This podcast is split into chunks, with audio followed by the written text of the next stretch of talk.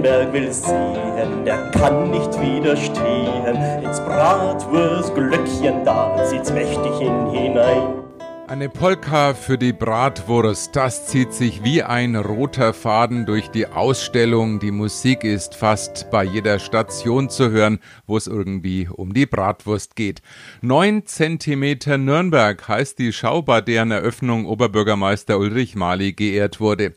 Die Laudatio hielt Bratwurstexperte Hartmut Frommer in Teilen sogar auf Fränkisch. Nirgends in der Welt sind die Wurst so klar so knusprig und so gut als in Nürnberg.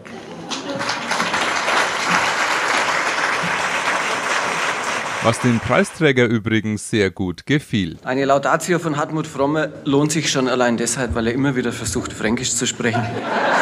Und dann bekannte er sich in seiner Rede ausdrücklich zum Bratwurst-Image seiner Stadt. Ich habe nie verstanden, schon vor meiner Amtszeit, warum man sich von einem Bratwurst-Image lösen müsse.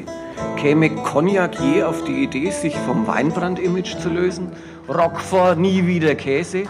Parma keinen Schinken mehr oder Modena will nichts mit Essig zu tun haben? Museumsleiterin Brigitte Korn war vom Ansturm der Interessenten überwältigt und konnte dem Stadtoberhaupt nur zustimmen. Denn ich hatte noch nie so viele überraschte, interessierte, erstaunte oder höchst zufriedene Reaktionen wie bei diesem Thema.